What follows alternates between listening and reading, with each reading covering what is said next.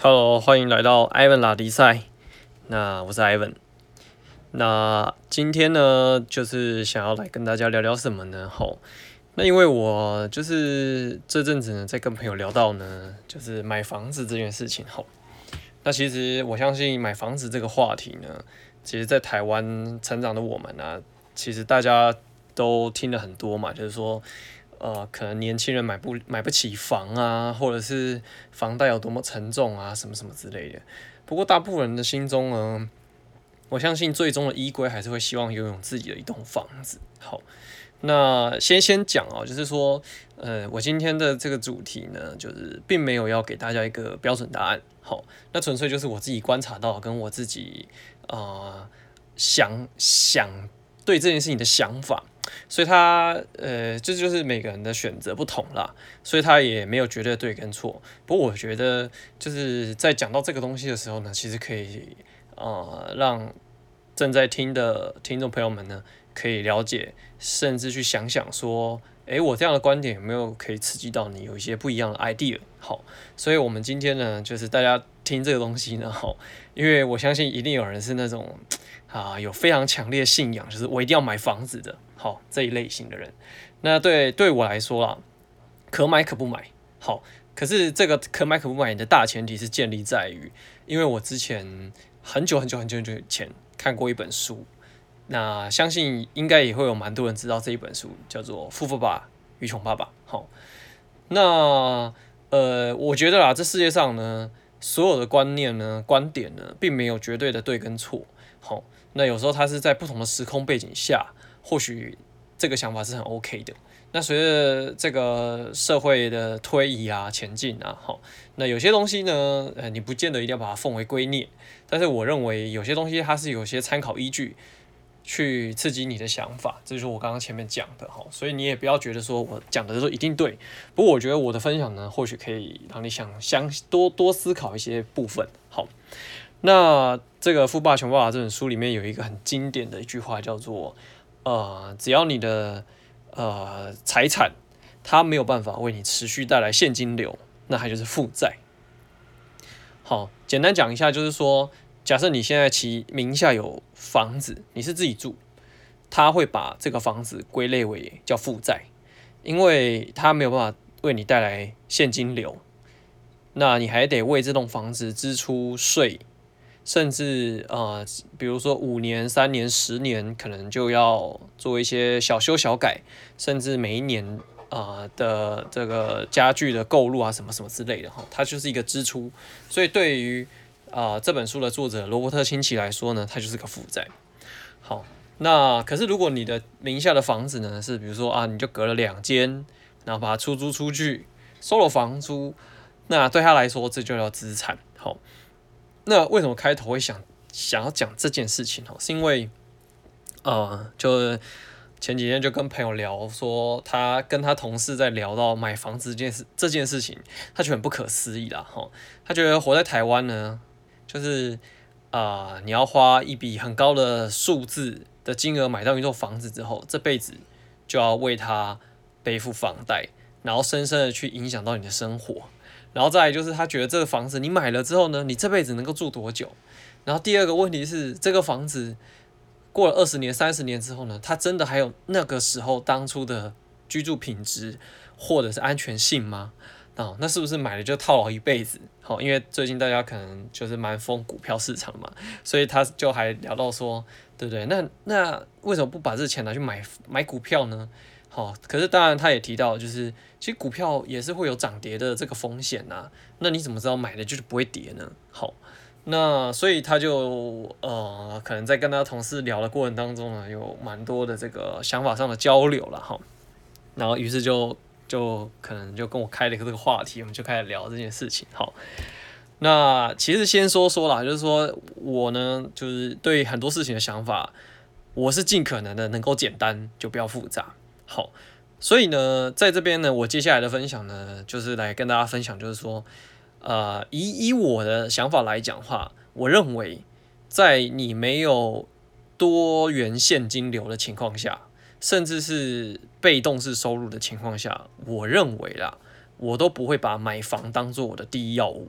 好，怎么说呢？哈，呃，因为我我我自己的个人中心想是觉得，我认为啦，就是人生是一个方方面面的，所以你因为一个房子，然后牺牲掉自己很多生活品质，我自己是觉得这样很不划算，因为人生这一辈子就这么就就这么一回嘛，对不对？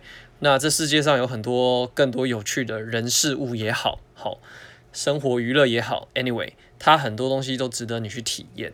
可是如果因为一个房子，它让你的呃现金流，还有你的所有的财富的运用变得非常的紧缩跟限缩，只为了因为你二三十年之后有一栋属于你自己的房子，我自己觉得不太划算了，好。那怎么样才可以划算呢？就是当然是前提是，如果你可以建立这个更多元的现金流，或是有强大现金流的情况下，我认为你在拥有房子，那就很 OK 啊，那没有什么问题。好，好，那可是如果大部分人的情况是，你可能只有自己的工作收入，或者是就算你有其他除了工作以外的收入，但是那个收入或许是很小，甚至他就是。嗯，几千块，好多则可能一两万，好。但你说，如果真的今天叫你下去买一栋房子，大部分人应该都还是会觉得，就是非常的有这个紧张跟压力。好，那就聊聊说，那我对这件事情是怎么看的哈？呃，其实，在台湾买房子 CP 值真的不算太高啦。好，你撇除说啊，中南部可能稍微呃房房价亲民一点的话，基本上在中北部，我认为。就是啊，我身边有蛮多，有一部分朋友是觉得在台北、在台中以北买房子是很荒谬的事情了，因为就是非常不可思议的高了。好，好，那当然就是呃，每个人都有他自己的中中心想是个中心思想跟想法。那我们就先撇除说哦，这个对还是错，所以就来带入到我的想法喽。好，呃，我我稍微大概查了一下哈，以我现在居住在台北市来讲的话，假设啦三十平的房子。如果你现在要租在台北市的话，一个月房租大概四万。那如果只是个十平的呃小房子，好，或许你就是你跟另外一半住，没有小孩的话呢，它大概落在了一万五到两万之间。好，那如果你今天要下去买的话呢，以双北来讲的话，大概一平要六十万。好，六十万算便宜的哦。好，就是台北市基本上这个价钱吹薄啦。好，但我就抓个平均。所以言下之意就是三十平的房子，夯不啷当至少两千万啦。好，那后面呢，我会带大家就是算一些数字，好，不会不会太复杂啦。可是我也是初算，好，所以没办法做到太精细，好，所以大家就不要在这边挑毛病了哈。OK，好，那我们先讲讲他之前他在我的朋友在前面聊的一个问题哦，房子可以住多久？住了之后三十年、二十年之后，这个房子。它的这个稳定性啊、安全性啊、屋龄状况啊，哈，呃，其实我一直都是这么想哈，除非你打定的主意，你买的这种房子要留给你的下一代，不然哈，其实这个问题大家真的去需要去多思考哈，因为你看，大部分人买的房子呢，都是从房仲中介去做这个购入嘛，好，那基本上都是一定是中古屋啦，好，那除非你现在要买新房子。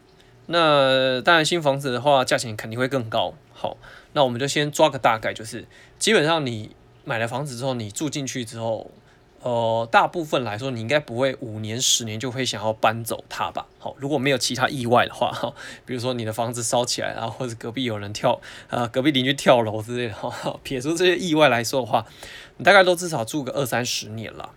那其实大家都知道嘛，房子住了二三十年后，台湾一潮湿。二多地震，三很多台风。好，那经过二三十年这样的天然环境的挑战之后呢，我认为啦，房子基本上它一定多多少少都会有些状况跟瑕疵。好，你就算照顾的再好啊，呃，我认为你就算要脱手的话，这个大概大部分人买房子都不希望买超过二十年以上的啦。好，就如果是问问问我自己，嗯，可能十年的房子我还。觉得是可以考虑的哦，那超过二十年的我就，呃，就会考虑的比较多。好，所以呃，这是一个重一一一个考量点。那再来再来就是说，你的年纪的增长，可能你对于买房子的需要跟偏那个这个偏好就可能会不一样。怎么说哈？呃，假设你是在三十岁之前买房子，你可能当然要求就是说，哦，呃，舒适啊，或者是便利性啊，好，或者是可能要接近市中心啊之类的。好，那可是到四十岁呢，三十到四十岁之间呢，你或许会考量，就是因为你可能会有家庭，然后你可能有些人会更更有更孝顺一点，就会想要呃就近照顾父母，或者是跟父母同住啦。好。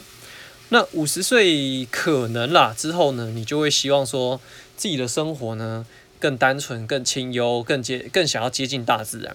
所以你看，呃，在不同的年龄的阶段呢，其实每一个人的心境跟喜好会不一样。那到那个阶段的时候呢，如果你的房子已经买了，那你就只能迁就于现代的房子的状况，对吧？好，那有些人。不喜欢变化，那像我就是是蛮乐于接受变化的，好，就是嗯有有有有变化是好的，我也很 OK 没问题吼，所以这个部分也是一个想法之一啦。所以说呢，呃，你说大部分人好，就是从我们的前辈好到我们的现代。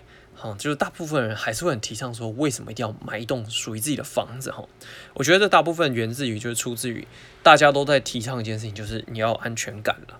哦，因为房子是你的嘛，你以后老了不怕没房住啊，或者是你以后房子老了，你可以呃，你生活要是有转机有危机的时候，这是可以做变现的嘛。那呃，我们从国小的课课本上就在学嘛，就是有土司有财嘛。好，那可是大家去想一个问题啦，就说。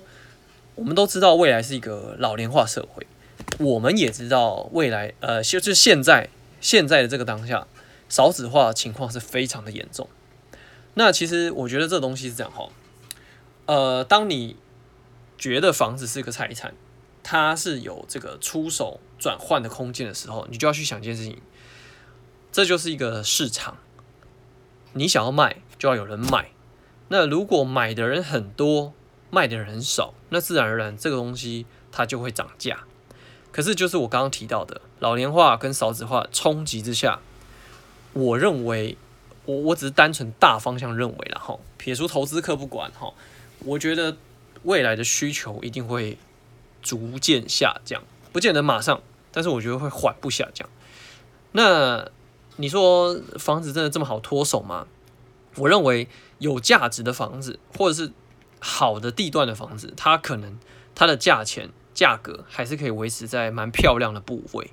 可是大部分人你买房子可能不见得会买在这么漂亮的地方。好，那到那个时候它真的好脱手吗？跟它好，但但它脱手的话，它的价钱是会漂亮的吗？我觉得这个东西可能需要大家去思考。所以依我来讲啦，我认为在没有充足跟一定情况。条件下的现金流，我认为租房子会比买房子更划算。好，那当然就会有另外一派人跳出来就讲说，哎，可是你付房租给房东，对不对？如果你自己付个二十年、三十年了，你搞不好都有自己一栋房，自己的一栋房子吧，对不对？那为什么不就干脆自己买一栋房子呢？哈，呃，我是这么看这件事情的哈，呃。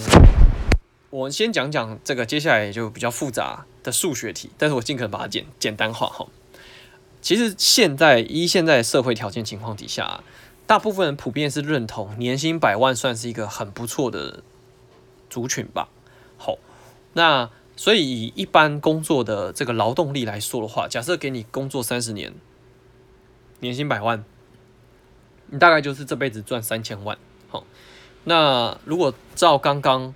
我们比较常听到这个观点就是有土是有财嘛，好，一定要买一栋房子的话，那你现在放放诸四海啦，我认为哈，呃，我们就先举双北就好了，好，那中南部的当然就是那是另外的状况，可是我觉得啦，好，你可以去想想看，就是我我举了这个例子之后，你再去反反反思说，哎，那真的一定要买一栋自己的房子吗？这是可以想想的啦，好，呃，以取双北来讲。随便大家买一栋房子大概是两千万呐。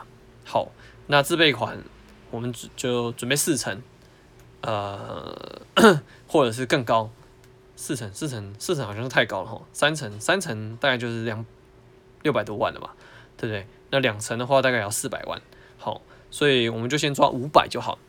所以也就是说，你贷款要贷一千五百万，那以这个房贷的年利率两趴来算的情况下，好，呃，大家可以自己去套用一下了。我帮你算好了，你二十年的房贷你缴完，利息大概要多三百万。所以也就是说，你买这栋房子呢，大概要 两千万的房子，你大概会支付到两千三百万。也就是说，我们刚刚算了年薪百万的情况下，你要工作三十年，你大概有三千万的收入，扣掉这个房房子的支出两千三百万，你就剩下七百万。在这七百万的三十年岁月里面的十二个月。你只剩下每个月可以支配的金额只剩下两万块可以用，那这个部分呢还没有算到房屋税、地价税以及啊最恐怖的就是这个房子的装潢，然后以及呃可能有一些天灾啊或者什么的小修小补小改，好啊严重一点的如果要大修大改的费用算进去的话，那它可能更高。OK。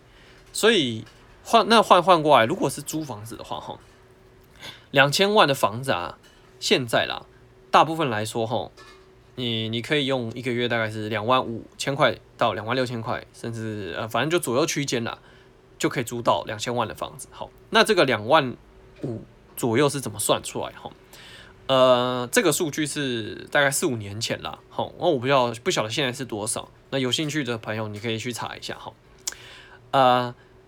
它有一个数字是这样说的哈，现在台湾的那个房价与租金的比例啊是六十四倍，什么意思哈？就是如果你今天你买了一栋房子，然后你出租出去，每个月收房租，你大概要收租六十四年，你才可以把这个买房子的钱收回来。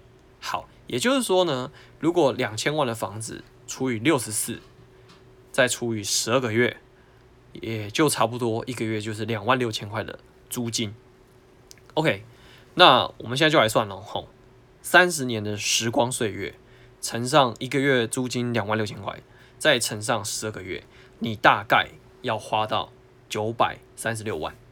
如果按照刚刚的年薪百万来说的话，三十年呢赚三千万，去减掉你一个月。花两万六千块来租房子的情况下，三十年要花掉九百三十六万，然后除以这三十年，除以十二个月，算出来大概是一个月你可以有可用资金是五万七千块钱。亲爱的朋友，算到这边，你大概就可以知道，如果你呢你是拿你的钱去买房子，你这三十年你每个月可以用的可用资金只剩下两万块不到。那如果你是拿来租房子的情况下呢，你每个月的可用资金呢，会有将近六万块。你有没有觉得一个一个人哦，他买了房子之后每个月只剩两万块可以用，另外一个人呢，他是用租房子，但他每个月有快六万块可以做使用。光是这样子想象啊，你就觉得你大概就可以感觉到这个生活品质肯定会落差很大。好，那所以说为什么现代人呃？蛮害怕买房子，或是房子买不下手，甚至是双薪夫妻买房子都很简烂，所以连带的影响就是现在大家都不敢生小孩啊，对不对？小孩就越生越少哦。那再不然就是买房子嘛，那就是爸妈帮你付完头期款，对不对？我们刚刚讲嘛，前面那两千万的房子的自备款，可能四百，可能六百，不定，爸妈就先帮你出了，后面房贷你来付。好，所以呃有诸多的因素了，好。就会影响到这个东西。那你说这样一定好吗？好，呃，这没有对错，因为有些人就是觉得啊，我就是执着，我一定要买一栋房子。好，可是我们先讲讲假想象一个状况：你买了房子之后，你发现你每个月只剩两万块可以用，你大概就要缩衣节食，不然就是你得想办法在有限的时间里面增加收入，拼了命。毛起来可能多兼一份差啊，或是加班啊，或是可能你本来生性不喜欢呃竞争啊，或者是呃你觉得与人沟通麻烦，当主管麻烦啊，因为你想要提升生活品质的情况下，因为你有了房有了一栋房子，所以你只好去多做更多的事情。可是另外一个状况是，你用租的，那因为你每个月有六万块，将近六万块可以做使用的情况下，你在这三十年期间，你的生活品质可能可以有一个比较舒服的使用方式。那当然，你也可以有更多的资源去怎样栽培自己。好，为什么我讲到这个东西啊？是因为如果大家有印象的话，呃，在前几年的新闻吧。那个是王品集团的创办人嘛，戴胜义吧，应该是吧。好，不管了，反正就是一个餐饮业的老板。好，应该是戴胜义带动。好啊，讲错就算了。好，反正就有这个新闻。他说，如果年轻人你的收入没有一个月超五万还是十万的话，哈，你就不要存钱了。好，那后来有就很多人就开始干搞，说就是这个董事长不食人间烟火啊，然后怎样怎样之类。好，反正那个新闻我就不详细多做赘述了。好，那我也没有为那个的。那那个新闻报道多做些什么评论？好，那我单单就只是讲，就是说为什么他，我我我是蛮认同的这个东西的。好，一认同一部分，因为你不到十万的金钱情况下，我认为啦，你应该是把你每个月可以多出来的金钱拿去做什么？投资自己，因为投资自己，你才有机会可以创造更高的价值跟价钱。好，因为我我我自己一直都心里都有一个想法了，然后就是根深蒂固的想法，呃呃，但不妨听听。好，省钱是省不出个春天的，而且省钱这个过程其实是蛮辛苦跟蛮痛苦的，情绪比较偏负面。好，当然一定有人就是可以省钱省得很快乐哈。好，可我认为，如果你现在的收入有多余的钱，你应该想办法去让自己增值，让自己的能力成长，进而去创造。更大的价值，我认为这是一个比较好、跟比较有机会可以翻转人生的一种投资方式。好，那所以讲回来嘛，就说如果你是用租房子的情况下，那你每个月的生活开支可以运用的这个部分就比较高，那你是不是就更有余余力去做这个拓展自己？可是如果你是提早买了房子，然后因为房贷而限缩了自己，你可能就会少了蛮多。创造机会的可能了，当然嘛，因为你手上的银弹比较少啊，对不对？那你可以用的资源当然就比较少。好，那并不是说这样就你的人生就模板哈，一定有那种就是很奇葩的人了哈。但是我先撇除掉这种比较少数的，我相信大部分人因为这样子，可能生活就辛苦了很多。OK，那讲到这边哈，总结一下了哈，就是说，那还是有很多人会鼓励你去买栋房子。好，呃，我觉得哈，呃，这个东西它的鼓励的背后的这个建立的机制是，因为你可以用房贷，你可以跟银行贷款，然后你可以用每个月只要付两万三万的情况下，就可以买栋属于属于自己的一栋房子。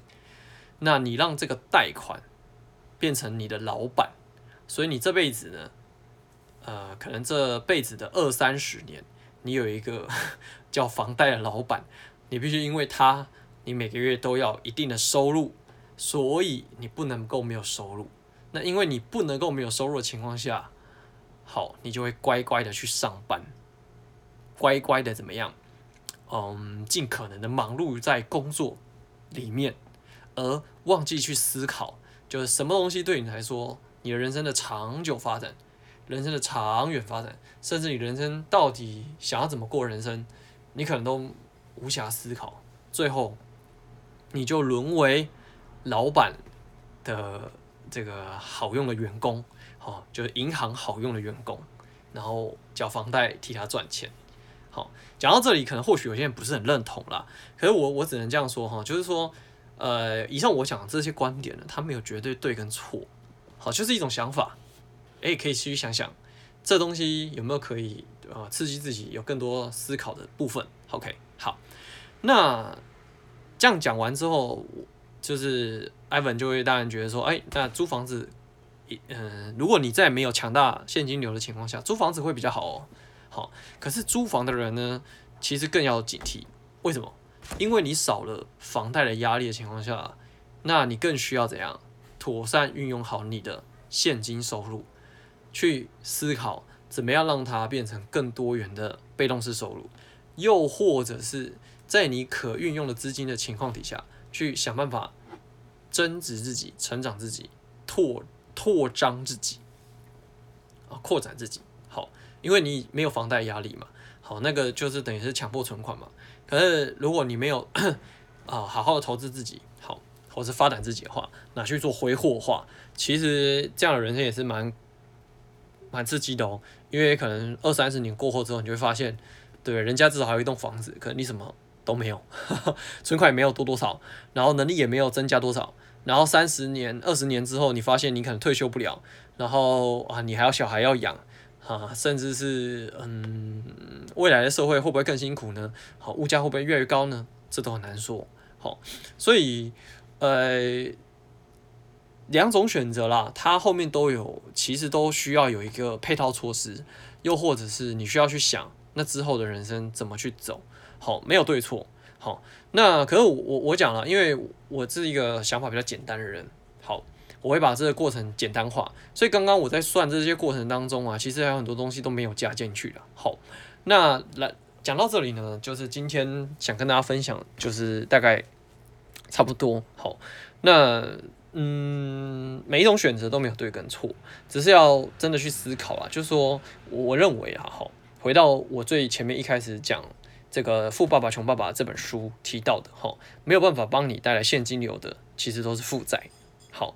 那所以呢，房子这件事情呢，没关系啊，喜欢就买吧。好，那因为他你有份责任感，那努力赚钱，其实就跟生小孩一样了。反正小孩生了嘛，就得养他，那你就认分一点，好好赚钱，好好存钱，钱不要乱花，哈哈一样的想法，一样的概念。好，可我认为啦，假设现在的你就是没有房子，好，可能没有婚姻，没有小孩什么之类的，其实更要好好去思考说，那怎么样可以扩张自己，让自己增加更多的多元收入。好，那以面对未来更多的不确定性跟更高的挑战，好，因为我相信大家这阵子因为疫情的关系嘛，可能或多或少工作上、生活上都因为疫情而有蛮大的影响，甚至你所属的公司也因为疫情可能有很大的冲击。好，我觉得大家是要去思考了，因为，嗯。人生不会越活越容易啦。说实在，未来的环境、社会的挑战一定是层层出不穷的啦。然后，那所以提升自己一定是最好的这个解决之路。好，所以呢，分享到这里呢，假设听众朋友有更多不一样的想法，也欢迎来信交流，好不好？那今天艾文拉迪赛内容不拉塞，就跟大家聊到这里喽。所以，如果你有其他更好的想法、更多、多、更多的思考跟刺激，欢迎来信。OK，那今天就到这边，感谢大家。以上节目感谢诚心开发有限公司赞助播出。